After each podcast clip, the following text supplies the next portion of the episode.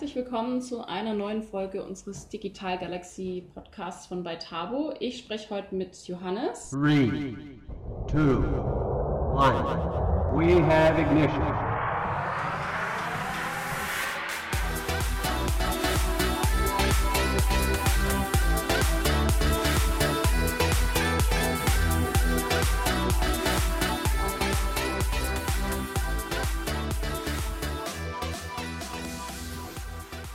Johannes, was machst du denn eigentlich bei uns und wie lange bist du schon bei uns?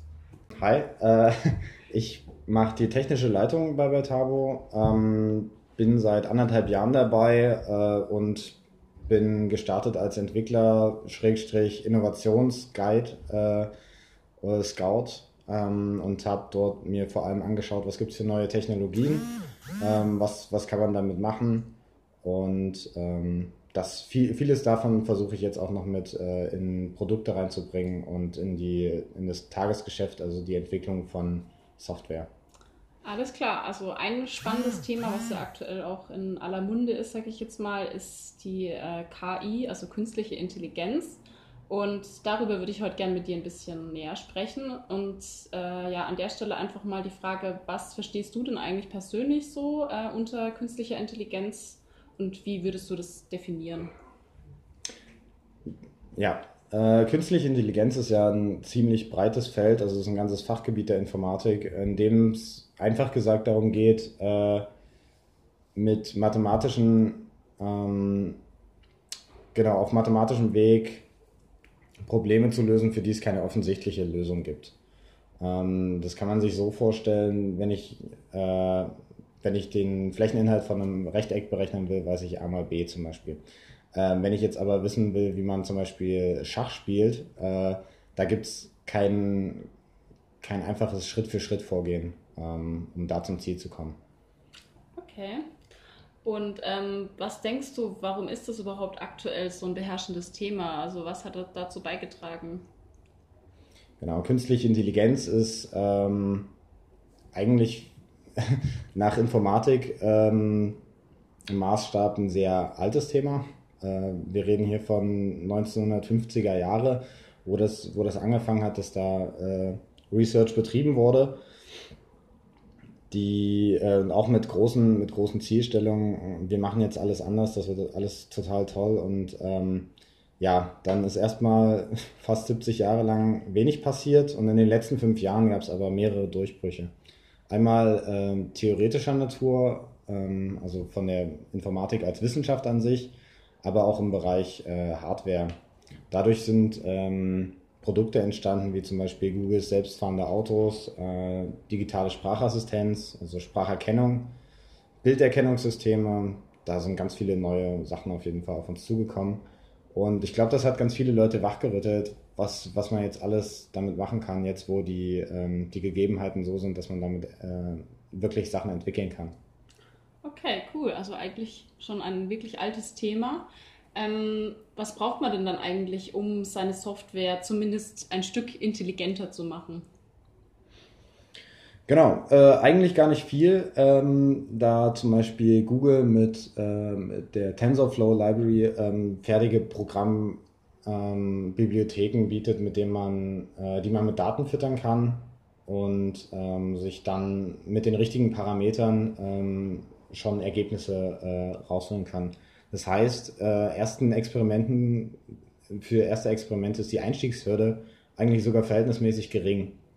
Ähm, natürlich, äh, für so ein selbstfahrendes Auto ist ein bisschen, braucht man ein bisschen mehr, aber ganz viele, äh, ganz viel Software arbeitet mit Daten und Daten mal äh, in so ein neuronales Netz zu füttern oder in so einen Deep Learning Algorithmus, ähm, das ist schon mit einfachen Möglichkeiten, äh, mit einfachen Mitteln möglich. Okay, hört sich zwar nicht so einfach an, aber ja. ich bin auch kein IT-Experte. Ähm, welche Technologie unterstützt denn dann eigentlich so dieses Maschinenlernen besonders? Also was, was äh, steht da alles dahinter? Was für, für Know-how ist da auch wichtig? Genau, neben, ähm, wenn man jetzt nicht nur einfach eine Library benutzen, also eine Bibliothek benutzen will um, und irgendwelche Werte da reinfüttern will und äh, gucken will, was rauskommt, sondern auch das Ganze ein bisschen verstehen will oder eigen, äh, eigene Sachen entwickeln will, ähm, ist ganz wichtig, ein mathematisches Grundverständnis zu haben. Ähm, also maschinelles Lernen, hatte ich ja gesagt, ist auch, äh, da versteckt sich ganz viel dahinter, aber gerade der Bereich der neuronalen Netze, die sind an, ähm, an Synapsen aus dem Gehirn angelehnt. Äh, und im Endeffekt geht es darum, die Aktivierung, die es auch bei Synapsen geht, mathematisch äh, zu modellieren. Das klingt erstmal kompliziert. Im, im Endeffekt ist das äh, der Zahlenbereich von 0 bis 1, halt im Gleitkomma-Bereich. Das heißt, ähm, wenn Input an einer bestimmten Stelle ähm, aktiviert wird, dann aktivieren sich so eine Art Neuronen, aber da sagt, das sind dann alles nur Gewichte. Das heißt, man rechnet dann 0,2 mal irgendwas mal Input.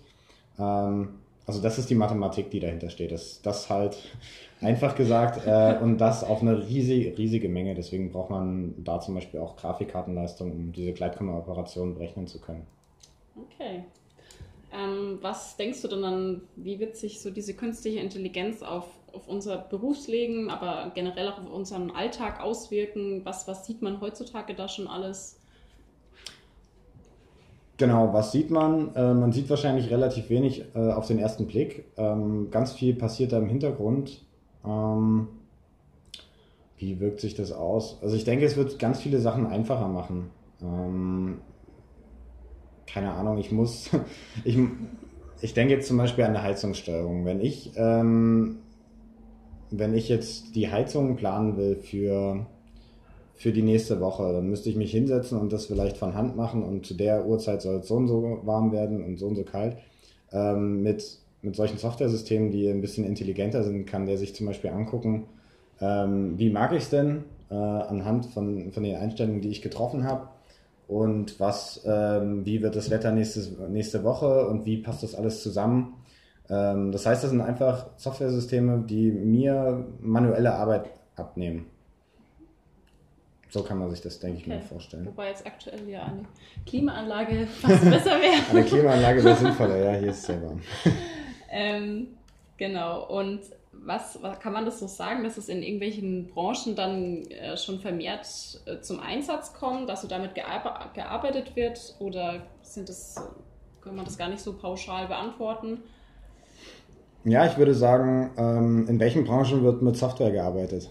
Ähm, genau, da musst du jetzt schmunzeln. Das liegt wahrscheinlich daran, dass äh, kaum noch eine Branche irgendwie ohne Software auskommt.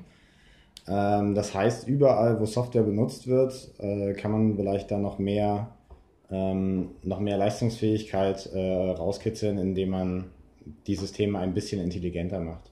Also ich spreche jetzt hier nicht von einer sehr intelligenten Software, sondern halt wirklich äh, einfach ähm, ein bisschen besser. okay. So ganz generell gesagt, wie wird denn die Menschheit profitieren von so einer künstlichen Intelligenz? Also auch jetzt speziell aufs Arbeitsleben natürlich bezogen. Das, das ist eine sehr gute Frage. Ähm, ich, hatte, ich hatte gesagt, es wird Sachen einfacher machen. Okay, da kommen mir jetzt natürlich ganz viele Beispiele äh, in den Sinn. Ähm, wir hatten schon gesagt, äh, so ganz triviale Sachen wie, wie Heizung oder so oder Klimaanlage. Ähm, aber ich glaube, wenn man jetzt mal nicht in, in dieses oder nächstes Jahr guckt, sondern ein paar Jahre voraus, ist es vor allem spannend, äh, sich mit der Frage zu beschäftigen, welche Probleme können wir lösen, die wir, an denen wir uns als Menschheit äh, bis jetzt äh, die Zähne ausgebissen haben. Ich denke da an äh, unheilbare, unheilbare Krankheiten, die man vielleicht durch, ähm, durch das Lernen von Gensequenzen und so, solche Sachen äh, ähm, endlich heilen kann. Ähm, das sind die Sachen, wo wir den großen Schritt in der, in der Menschheit machen können. Und die kleinen Schritte auf jeden Fall, die werden wir im Alltag merken. Wir werden weniger zu tun haben, ähm, weniger von den lästigen Sachen zumindest zu tun haben. Und äh, dann ist die Frage, wie nutzen wir das Potenzial, das wir dadurch gewinnen. Gibt es dann auch Herausforderungen, die du siehst, die im Umgang mit der künstlichen Intelligenz entstehen können? Also was ist da so deine, deine Einschätzung? Okay, das, bei den Herausforderungen, ja. Ähm, man muss sich das so vorstellen, wenn ich, äh, wenn ich einer Maschine was beibringe, dann wird die ja von mir lernen. Ähm, und wenn ich ihr aber Quatsch beibringe, dann wird die nicht besser als ich, dann wird die bestenfalls äh, ähnlich wie ich. Ähm, wenn ich als Mensch aber bestimmte Vorurteile habe, ähm, dann werden die sich werden gerade äh, äh, solche Vorurteile sich auch auf den Algorithmus, äh, im Algorithmus niederschlagen. Ähm, da ist die Frage, wie geht man, wie geht man damit um? Ähm, ein, äh, eine Software sollte sich immer erklären müssen, ähm, wie, wie sie jetzt auf eine Lösung kommt. Und wenn irgendwo in der Gleichung sozusagen vorkommt, äh, ja, ich habe dann einfach mal das Geschlecht oder die Hautfarbe äh, als, als Basis genommen für, äh, für eine Entscheidung über, ähm, über eine Versicherungsprämie oder solche Sachen. Ähm, oder noch schlimmer für eine, für eine Haftstrafe, äh, dann, dann ist das natürlich ein Riesenproblem. Ähm, das, das ist ein ganz großes Problem und ich denke, das andere Problem, ähm, schon weit bekannt als Filterblase, ähm, äußert sich dann, wenn ich dann zum Beispiel mein Spotify aufmache. Spotify weiß, äh, welche Musik höre ich gerne. Ähm, Facebook weiß, welche Freunde habe ich gerne. Äh, Twitter weiß, welchen Leuten folge ich. Das heißt, ich bin immer mehr in, in meiner eigenen Welt gefangen. Ich höre immer mehr äh, Sachen, die ich like, also Sachen, die ich mag, äh, Weltanschauungen, die mir gefallen. Ich höre Musik, die mir gefällt.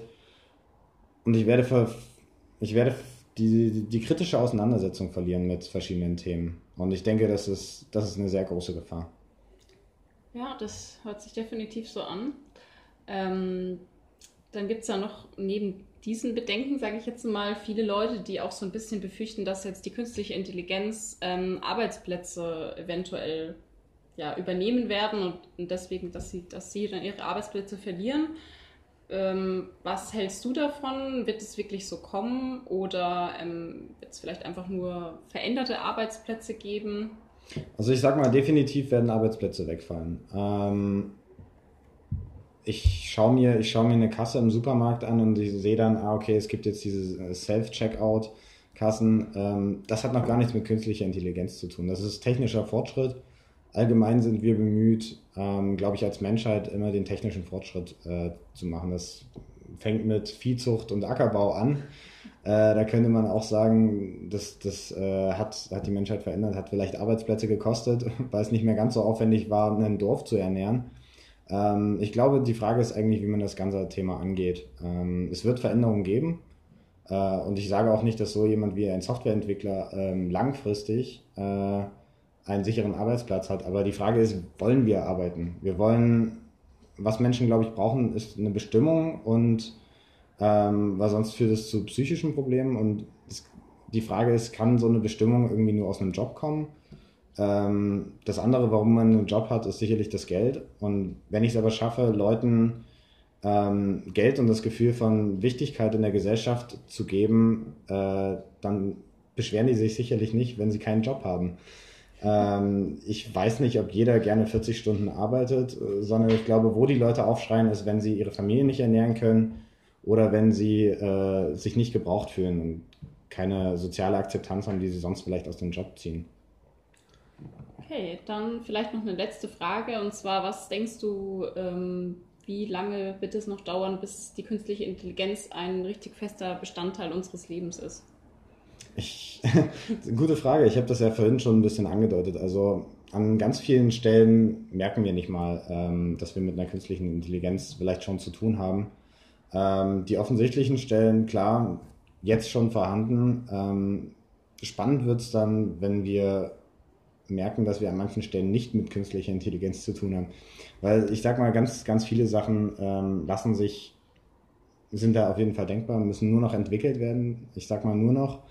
Ähm, spannendes Thema, vielleicht sowas wie ähm, Versicherungen und solche Sachen. Das sind alles Felder, ähm, wo momentan, ja genau, die auf jeden Fall gelöst werden könnten, ohne dass man da am Ende weiß, wo, wo da eigentlich im Hintergrund äh, die künstliche Intelligenz arbeit, arbeitet. Ja. Okay. Ja, dann würde ich sagen, vielen Dank für deine spannenden Antworten. Es war sehr interessant. Danke, sehr gerne. Und wir hören uns bestimmt wieder mal. Tschüss. Ciao.